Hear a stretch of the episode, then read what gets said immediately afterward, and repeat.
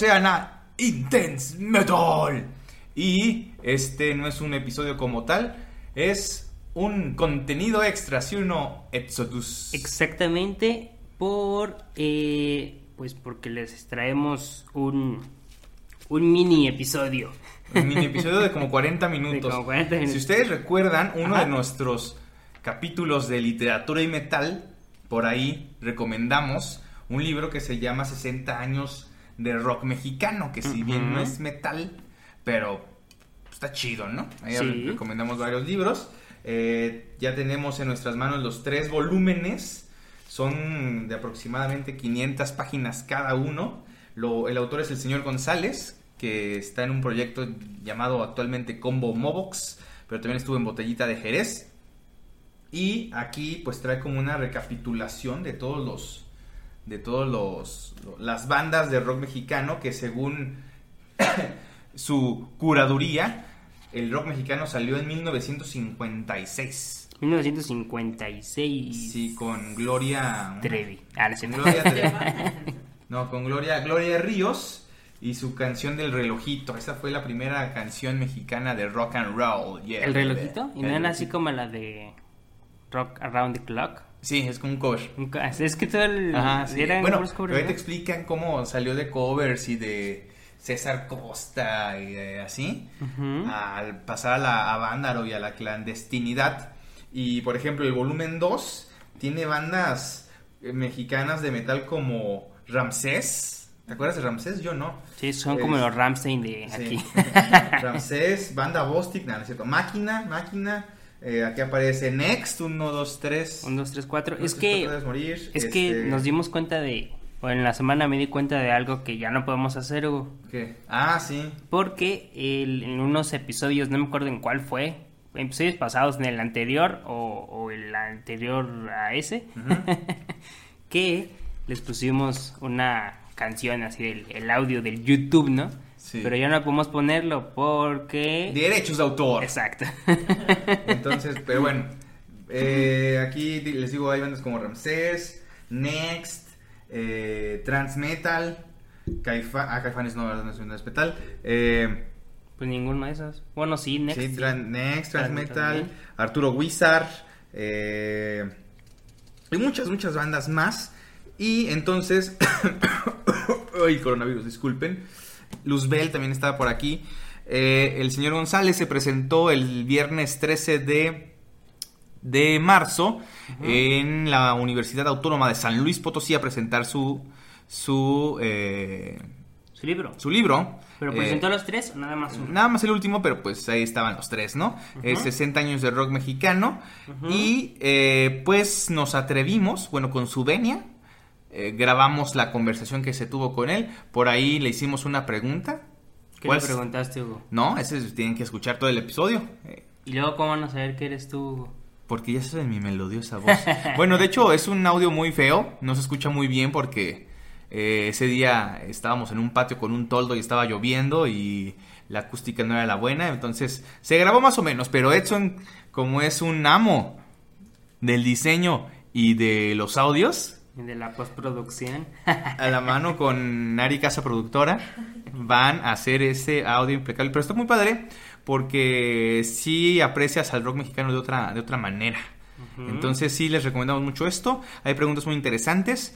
Que si el vive latino, que si es latino, que si el rock mexicano vale verga o no vale verga. Que por qué no incluyó a Moderato, pero sí incluyó a Maná. Ah. Entonces, Maná es rock. Y ahí, ahí te dice por qué. Y son cosas muy justi... O sea, y no, no tiene ahí acá... Digo, Modera- Moderato tampoco es rock ni metal, ¿verdad? Pues no, es pop. Es bueno, caca. era una banda de broma, ¿no? Sí. Eh, y sale ahí... Eh, ah, ¿Por qué no está Carlos Santana ahí si es mexicano? Entonces son las bandas que se hicieron en México. Ajá, Entonces está muy, muy interesante. Ahí les vamos a dar eh, todos los, los datos de... El señor González y su Señor libro. González, ¿ya les dijimos lo de la feria del libro? Ah, sí está todavía la feria del libro. Sí, la bueno, feria- es que nosotros aquí en el ranchito, cada... El- cada- SLP. Ajá, está en San Luis Potosí.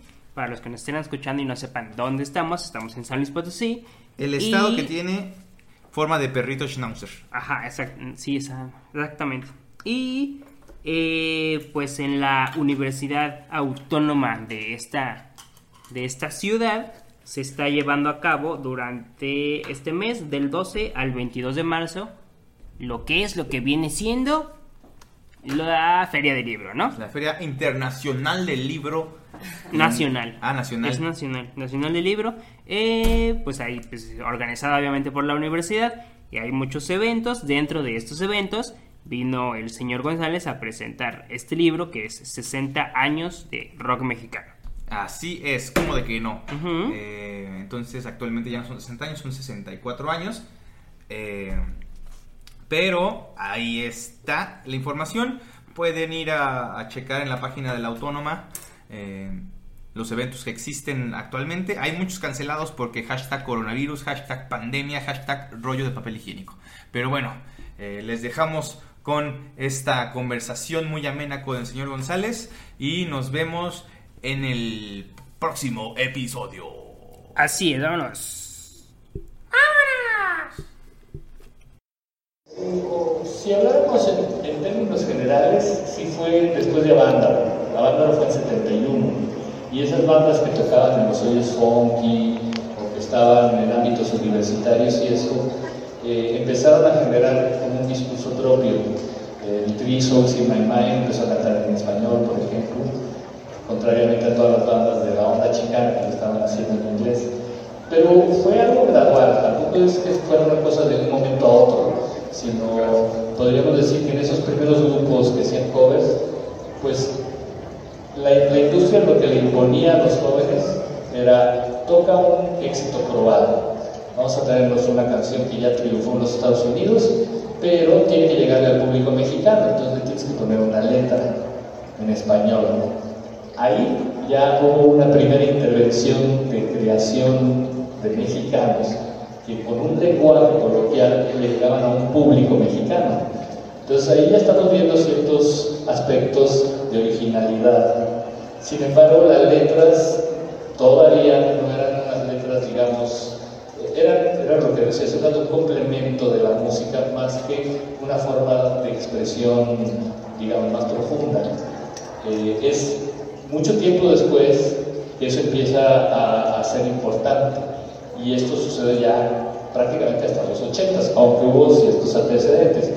Finales de los 60, principios de los 70, Rob escribe esta canción de Caminata Cerebral, el Tri empieza a hacer sus primeras composiciones en español durante los 70, Guillermo Briseño, que venía de un grupo que se llamaba Cosa Nostra, que era como de funky soul y rock, tenía éxito en Estados Unidos. Viene lo de Avándaro y como otras bandas se van fuera de México tratando de que pasara, digamos, la tormenta y ver cómo estaba la cosa cuando regresaron. Y cuando regresaron la cosa está igual o peor. Entonces se deshace Cosa Nostra y empieza Guillermo Diseño su carrera solista. Y él era una persona que tenía muy claro que, que la música iba a ser su medio de expresar letrísticamente cosas importantes, relevantes. De hecho, se empieza a juntar con agrupaciones, asociaciones de músicos de izquierda de aquel entonces, que estaban conformados en su gran mayoría por folcloristas, y él era de los pocos rockeros que estaban ahí, en donde se planteaban pues cosas, obviamente con una tendencia ideológica, pero en donde planteaban crear letras que comunicaran de otra forma, que no fuera una cosa tan banal y superficial. Los ochentas viene esta explosión de, grupos y te puedo decir así al azar, grupos como Insólitas Imágenes de Aurora que se convierten en Caifanes, Café Tacuba, Maldita Vecindad, Fobia, hacia el final de la década empieza también Santa Sabina, ya en los noventas encontramos bandas como La Lupita, La Castañeda, eh, muchos, grupos, eh, digamos, en esa parte visible del rock. También comentaba que había bandas de metal, de punk, de reggae, que también estaban haciendo su trabajo, tenían sus escenas, sus públicos, y no estaban tan a la vista mediáticamente hablando. Eh, eso se prolonga durante los noventas. Por el lado de la industria, muy preocupados en generar modas, porque así funciona la industria. Eh, entonces empieza con una campaña llamada Rock en tu idioma, pero después hicieron subsellos como Culebra, Manicomio, y luego inventaron la, avanzada regia que le llamaron, que eran bandas de, Monterrey, estaba Molotov, no, pero Molotov es de la Ciudad de México, estaba Control Machete, estaba Jumbo, estaba Plastilina Mosh, ahora los vemos en un anuncio de BBVA. No, pero sí. Pero, eh, el, nuevo rock a partir de los 80 sí todavía hay revolución intelectual de los mexicanos, sí, pero porque siempre va, va este, se me hacía muy ficticia a mí ese rock que tocaban los conjuntos mexicanos de los 70 a los 80, pero ya de los 80 en adelante cosa pues mucho más original, me imagino. Así es. Entonces, yo creo, perdón, sí. que empezó a cambiar intelectualmente México, ¿no? O sea, los mexicanos, ¿no? Su forma de pensar, su forma de como que fueron más, más originales, más originales. Podría verse así, pero yo creo que cada, cada tiempo también era, el rock respondía a una circunstancia muy específica. Los, los, chavos de finales de los 60 había jóvenes que estaban muy comprometidos con causas, fue el movimiento del 68, había enfrentamientos del Estado con los jóvenes muy, muy rudos, muy intensos, ¿no? Y sin embargo, por ejemplo, en el rock, en este afán de mirar al norte siempre, estaban haciendo su versión de lo que era la psicodelia, el tipismo. Eh, había una como gran necesidad de la juventud mexicana, de un sector de la sociedad mexicana, de ser parte del mundo. Para ahorita nosotros la globalización es algo como muy clara a partir del Internet,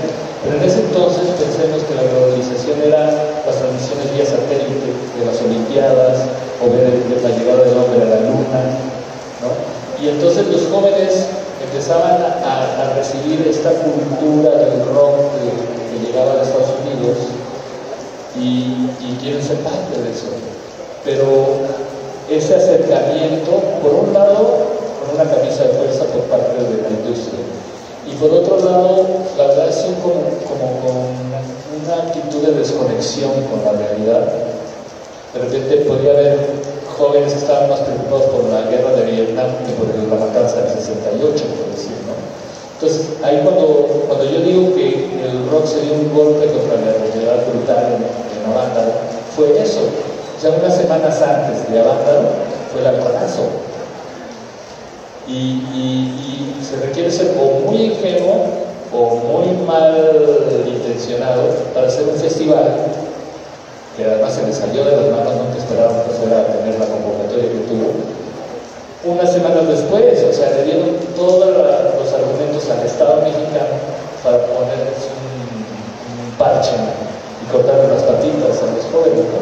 Carlos Santana se considera eh, como un grupo de rock mexicano, bueno, en su género. Él es mexicano, pero él se hizo en los Estados Unidos. ¿Pero se considera dentro de los? Yo uso un criterio para, para meter las bandas en estos libros y es que hicieran su carrera en México. Por supuesto que hay mexicanos que han triunfado fuera y, grandes músicos, ¿no? Sí, este, de la Plata que terminó en Canafil, o está el mismo Santana, o más recientemente podemos hablar de Rodrigo y Gabriela, o podemos hablar de, de que es una banda de que ha triunfado en Europa y aquí nadie sabe quiénes son. ¿no? Entonces, esas bandas, por supuesto, que son mexicanas, pero no las estoy incluyendo porque las bandas ya han hecho su carrera aquí. Incluso ha habido extranjeros que han hecho su carrera aquí y están considerados, ¿no? Tú ves a Piro Pendas, cantante de ritmo peligroso, es cubano. O, o este eh, José Force de la Junta, es cubano. O Braca es guatemalteco. Andy, baterista de Molotov es norteamericano. Entonces, el criterio fue más que nada que fuera rock hecho en México, en el país. Buenas tardes. Gracias, buenas tardes. Dos preguntas, gracias. Eh, en opinión personal, eh, ¿cuál es la mejor banda de rock mexicano del momento a tu gusto y cuál es la peor? Uy, me hace meterme en terrenos de la subjetividad total, eh, cosa que traté de evitar en estos libros. En el tuyo, por ejemplo, mencioné bandas que no me gustan, pero tienen una relevancia. No iban a ser mis gustos personales los que iban a venir si estaban o no estaban aquí. Yo puedo decir mis gustos personales. Este, digamos, se sale de lo que es la filosofía con la que se hicieron estos libros.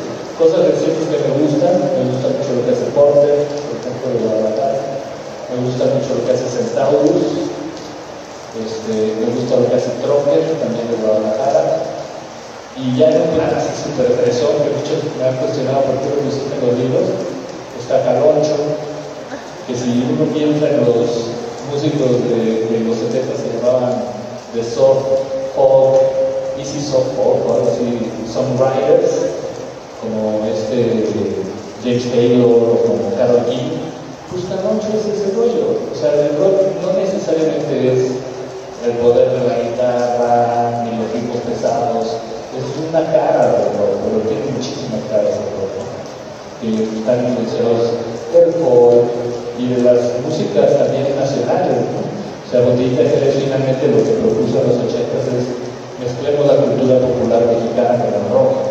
Entonces, muchas caras. Y te puedo decir cuáles grupos me encantan de todas las épocas, porque cada época ha tenido exponentes maravillosos. ¿no? Y otra pregunta, eh, hay grupos que ya llevan 20 años, a lo mejor no los conocemos, bueno, ahora por el internet eh, tenemos más acceso, pero a veces no les dan apoyo o no les dan este, los espacios. A la gran mayoría. Y sí. vemos eh, grupos como Moderato, Malducti, para que respetar los gustos, pero se les da una difusión muy grande se empiezan a veces rockeros o, o pues la chaviza empieza a escuchar eso y yo creo que no me aporta, bueno, lo personal a mí no me aporta nada. ¿Qué opinas de, de esas bandas? Gracias. Mira, yo en un principio tuve que partir de una definición de rock para, para escribir aquí. ¿no? Eh, hay, hay muchas definiciones pero la, a la que yo llegué y por la cual me enfoqué en estos libros fue que el rock en lo formal ha sido muy variado, ha sido un producto híbrido desde su inicio, desde su nacimiento, es la mezcla de country con el rhythm and y a lo largo de su historia se han mezclado con cuanta cosa ha. ¿Qué es lo que hace uniforme o que le a decir rock a todo esto, estos años y esas manifestaciones que ha habido? Tienen más que ver con una forma de hacer las cosas, con, una, con un espíritu, con una filosofía, con una actitud, como suele decirse. Eh, cuando tú mencionas un grupo como Moderato, o Televisa dice que Alejandro Guzmán es rock, o, o, o, o, esta, ¿cómo se llama? La que era la rival, Gloria Trevi. Gloria Trevi. Ahí yo sí cuestiono, desde mi perspectiva, si realmente están partiendo de esa actitud o más bien son un producto prefabricado para cumplir una serie de expectativas más bien comerciales. Entonces, moderato va a estar en el libro. Y este, y y eso no implica que no pudiera haber aquí cosas que son muy comerciales. O sea, hay bandas que han, han, llegado a tener mucho éxito. Me, me, han cuestionado, por ejemplo, por qué metía Maná. Maná empezó como, como Green Heart en los 70. Luego fue Sombrero Verde. Luego, como Maná en su primera etapa, tocaba en los mismos lugares que tocábamos todos nosotros. Ellos encontraron una fórmula comercial y en algún momento cruzaron esa barrera del pop, ¿no? pero su origen, su historia es de una banda de rock, entonces por eso está aquí.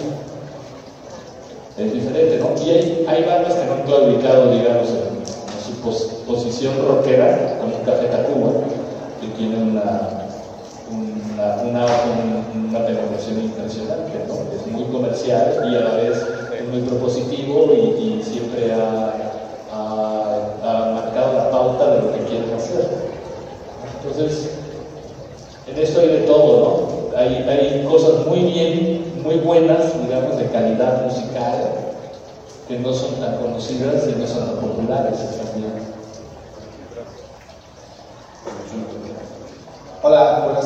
Yo te quiero preguntar si piensas que estamos ya en este relevo generacional de las bandas. Una vez leí un comentario tuyo en el que decías que las bandas sagradas este, del rock mexicano, por referirnos a estas bandas de, de inicios de los noventas, ya estaban más bien sangradas. Y yo dije eso. y pensando, pensando en este relevo generacional de la nueva ola de de estas réplicas de Juan de Bonham en interpretaciones mexicanas como el New Order, ya sabes, pensando en Reino, Siddhartha, este, todas, todas, estas bandas ya de este, de este ciclo.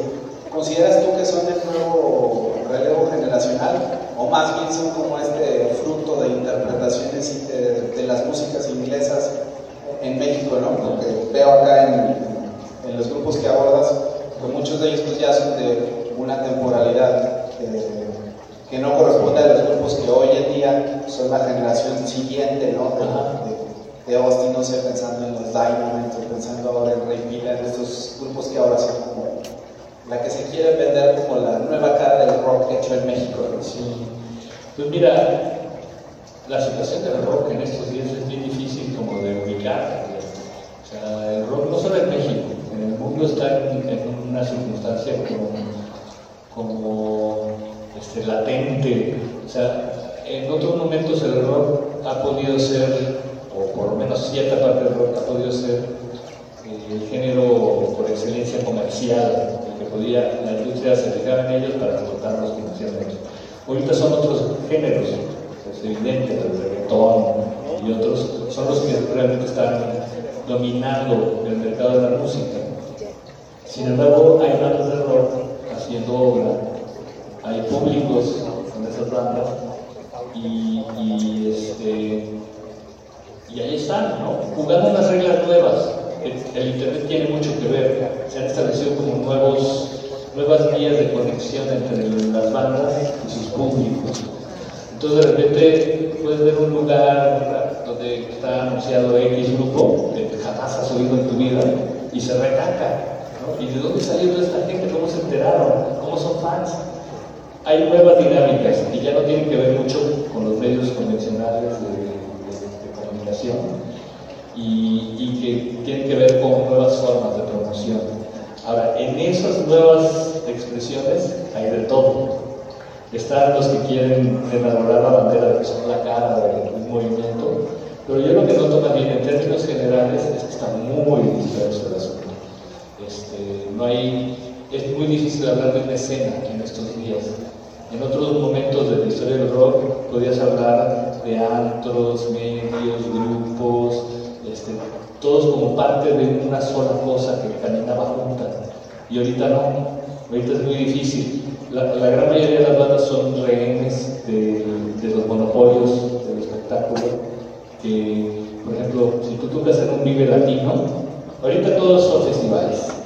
Si tú tocas en un Vive Latino, en los contratos no te dejan tocar unos meses antes y unos meses después en la plaza. Eso a la larga lo que hace es que ellos tienen el control de cuándo tocan las bandas. Todos los lugares pequeños han ido desapareciendo, por ejemplo. Entonces, eh, las reglas del juego actuales eh, son diferentes y hay quienes han logrado sortear estas nuevas reglas del juego exitosamente y la gran mayoría de las bandas han sido efímeras, o sea, han tenido, han sido llamadas de retaje, ¿no? Grupos que nunca hicieron, digamos, este caminito de tocar en pequeños antros, ir haciendo un público y de repente casi casi como un premio terminan en un gran festival. No, aquí de la noche a la mañana están en un gran festival y así como aparecieron, desaparecieron. Ahora, yo tengo una convicción de que cada generación tiene su discurso, el problema de las nuevas generaciones es que al no tener una distancia en el tiempo y una perspectiva es bien difícil entenderlas. Entonces yo no dudo que haya bandas interesantes, propositivas, ahora, identifico algunas que me gustan a mí, pero pues, hay otras. Y necesitamos como un poco de tiempo también para entender qué tanto está pasando ahorita. Afortunadamente el rock hasta ahora ha sido una ave fénix, ¿no? Que muere y renace de sus cenizas y, siempre lo han matado, o sea, incluso dentro del rock ha habido, este, ha habido brecha generacional, ¿no? Eh, no se dan cuenta algunos de que eso de lo que los criticaron cuando empezaban, ahora están criticando a las nuevas generaciones, lo cual es un absurdo, pero pasa. Entonces, eh, cada generación tiene su discurso, ¿no? es como yo lo vería.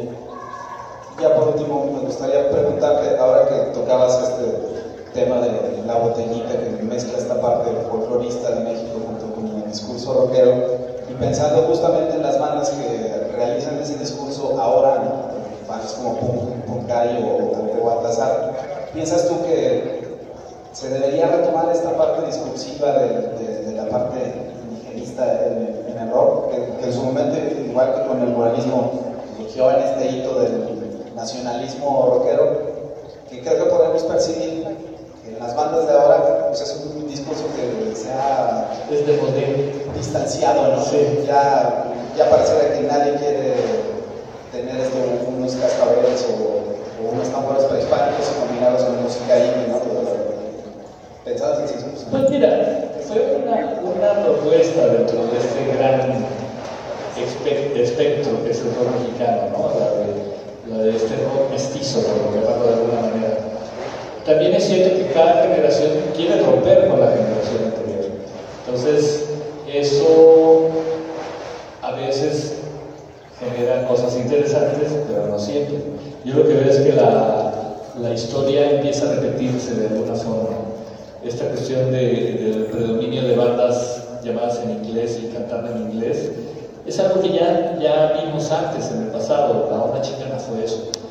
Y la motivación de hacerlo es, yo voy a cantar en entonces voy a ser parte de un mainstream internacional, me voy a insertar en las listas de popularidad de Estados Unidos y Europa, ¿no? Y eso generalmente no pasa.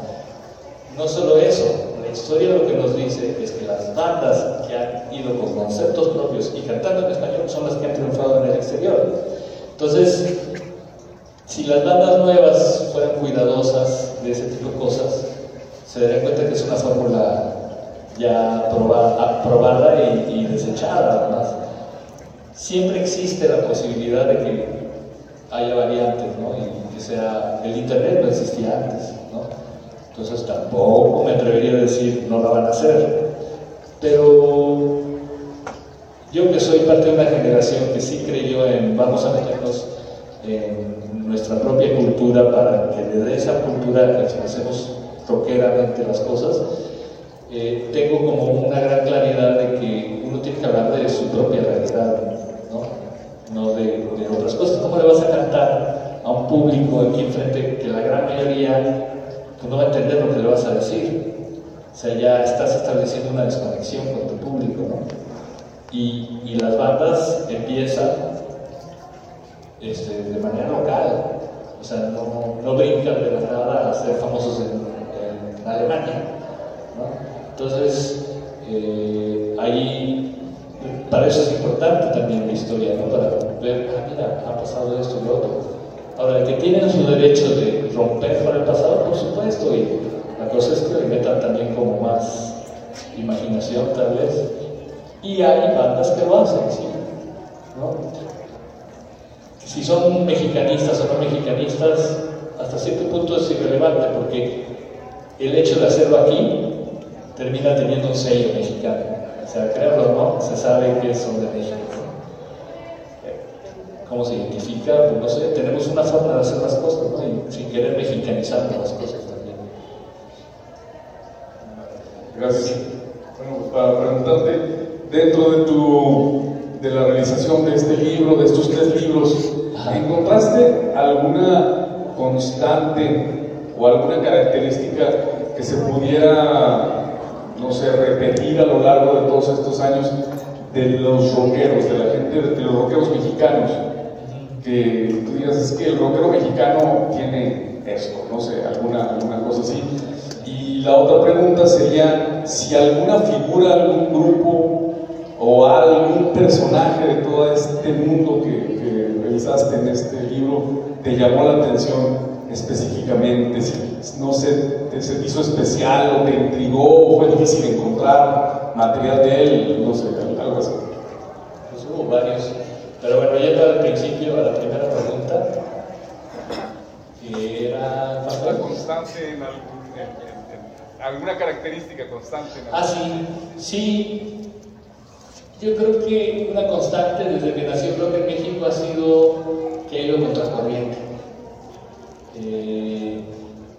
por ende, buena parte de su espíritu rebelde tiene que ver con eso.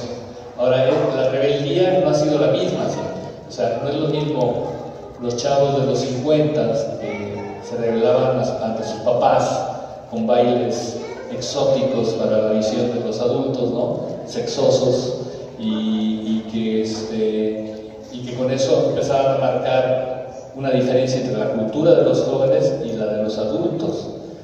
Eh, no es lo mismo eso que la de los chavos de la onda chicana, a lo mejor que, que tenían su mente en alguna parte de la galaxia por medio de algunas sustancias psicotrópicas este, de, por, medio, ¿no?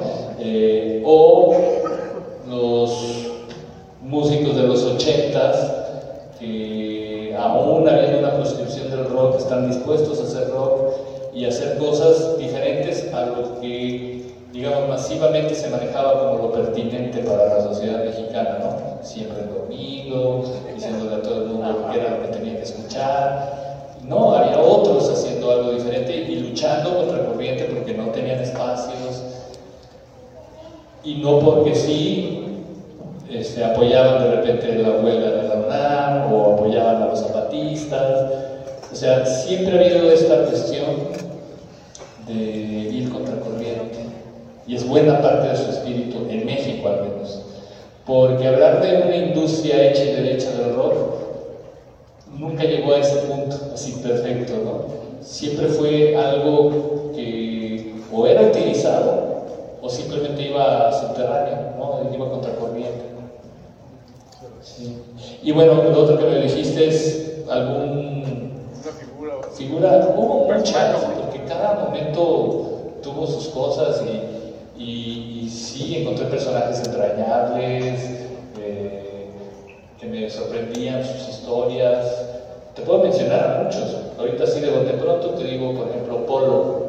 Polo fue un cantante que empezó en los Samson Boys, eh, después hizo una carrera solista y después terminó en la tribu, el grupo de la onda chicana. Y, y después se incorporó a los rebeldes del rock en un revival que hubo en los 70s y murió en Mérida en una alberca con una congestión. Entonces, la historia de Polo es la historia del rock en las etapas que a él le tocó vivir, ¿no? Porque fue parte de una banda pionera que le tocó cantar covers. Luego lo sacaron, bueno, no lo sacaron, pero se volvió un solista que fue una dinámica también muy constante porque nació en los 60 el ídolo juvenil, la estrella juvenil, ese concepto no existía y vieron que era muy rentable. Entonces Polo entró en ese juego también, fue un solista. Luego se va a Monterrey con Vianney Valdés y hacen un programa que en toda la zona norte del país fue muy importante, que se llamaba Muévanse Todos. Todos los rockeros de aquella época que iban a Monterrey pasaban por ese programa y lo conducían Vianney Valdés y Polo y llegaron a hacer canciones juntos, o sea, vivió las mieles del apoyo mediático de ese entonces. Después viene la onda chicana, se acaba el programa y él se incorpora a una banda psicodélica que sonaba como Sangre, Sudor y Lágrimas y Chicago. Y de repente él que cantaba de una voz así como agudita sus canciones, de repente le sale un bozarrón de quién sabe dónde y canta de una forma fantástica en la tribu. ¿no? Pasa lo de Vándaro, se deshacen muchas bandas y viene un revival en los 70 del rock and roll, de esos primeros grupos, empiezan a hacer eventos por toda la República y los rebeldes del rock, que estaban con Johnny Laboriel, hubo un momento en que Johnny Laboriel tenía otros compromisos, no podía seguir con los rebeldes y los rebeldes acuden a Polo. Este, se incorpora a ellos, andan girando y en Mérida tiene ese fatal desenlace. Entonces, encontrar historias como esas es, fue interesantísimo. Y hay muchas. Puedes encontrar otras ¿no? ahí en los libros. Señor González, eh, tú formas parte de estos 64 años del rock. 64 años. Eh, ¿Cómo fue vivir, o no sé, tú me dirás, sobrevivir la escena del rock mexicano en lo que a ti este, te, ha tocado? Pues yo soy muy feliz de haber vivido lo que me ha tocado en el rock y espero seguir todavía viviendo muchas cosas más, estar viviendo muchas cosas más. Este, pues ha sido mi vida. Eh, hubo un momento en que tuve que decidir este, que me iba a dedicar a mi pasión y eso me llevaba a una serie de, de beneficios pero sacrificios también. Entre los sacrificios, y no sé si me puedan entender, pero a todos, en términos generales, nos educan a poner en nuestra lista de prioridades el dinero hasta arriba. Y yo tuve que bajarlo dos o tres renglones. No desaparecerlo, pero sí bajarlo, porque si no, no hubiera podido hacer muchas cosas. Yo estudié arquitectura y decidí no hacer arquitectura y dedicarme a la música. Y eso me llevó a, en ocasiones, no tener dinero. Ahora, te soy muy sincero, la mayor parte de mis ingresos no vienen de la música tengo otros ingresos. pero lo que sí concienticé es que podría ganar de la música de muchas formas. Yo soy percusionista. Entonces, si hubiese sido solamente percusionista, pues no me hubiese ido muy bien económicamente hablando. Entonces me, diversifiqué. Este, empecé a componer, empecé a tocar teclados también, a cantar, este, era parte de una banda, pero yo también hice mi banda. A la vez me invitaban a muchas agrupaciones. Gracias a eso también pude escribir muchas cosas. Eh, empecé a escribir de música. Eh, empecé a producir al grado que terminé teniendo una disquera. Eh, entonces, de esa diversificación, pues si no entraba de un lado, entraba de otro. Y bueno, te digo, tengo la fortuna de que Hubo momentos en que sí estuve muy mal económicamente, pero después vinieron otras circunstancias que me han venido a beneficiar. Heredé un departamento que rento, y entonces empiezo a tener otros ingresos que, que me permiten seguir haciendo música. ¿no? Pero esa fue una decisión que, que tuve a los 23 años y desde entonces no he dejado la música y me siento feliz de haber tomado esa decisión. Porque haber hecho otras cosas me hubiera hecho una persona muy infeliz. Cuando uno hace lo que le apasiona y hay tropiezos, hay broncas en el camino, uno se levanta. Pero cuando estás haciendo lo que no te gusta, olvídate, se vuelve un infierno. Y soy un afortunado en ese aspecto, de que puedo hacer lo que me gusta. Siempre en una especie de cuerda floja en la cual he podido mantenerme en equilibrio.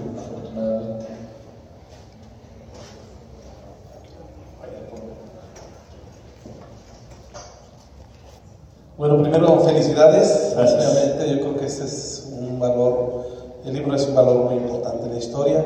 Por ahí eh, la pregunta, alguna vez eh, José Agustín mencionaba en el reloj de la cárcel que la historia del rock and roll es mucho la historia de México en el sentido filosófico y en esa búsqueda de la identidad de quiénes somos.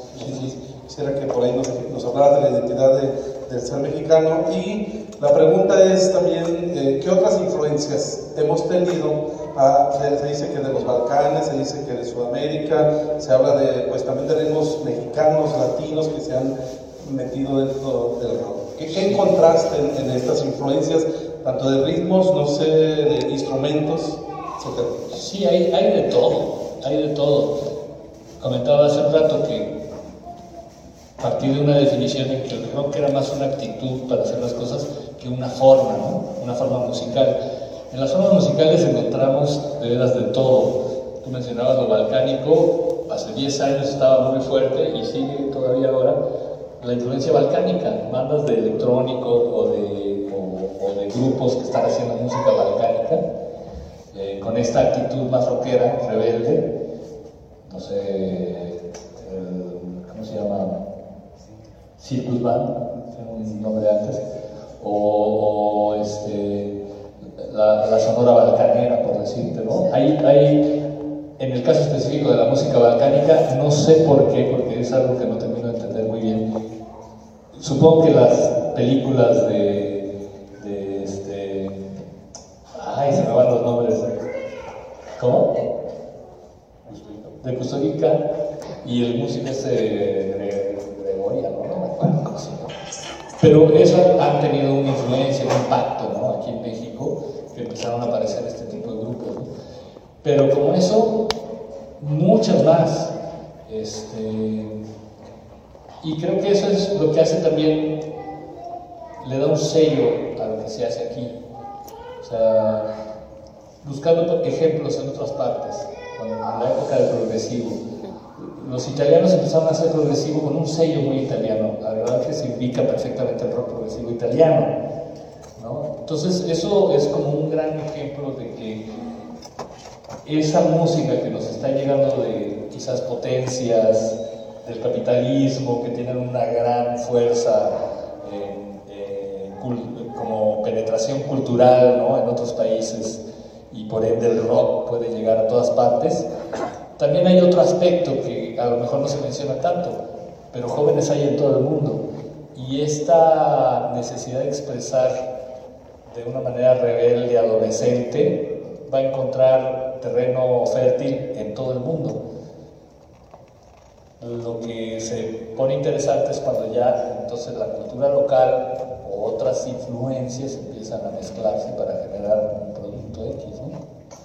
Me voy a tomar la libertad de hacer la última pregunta vamos a proceder si quieren pasar a firma del libro. Ah, sí, con gusto. Háblanos tantito del proyecto de tele de 60 Ah, años de rock mexicano.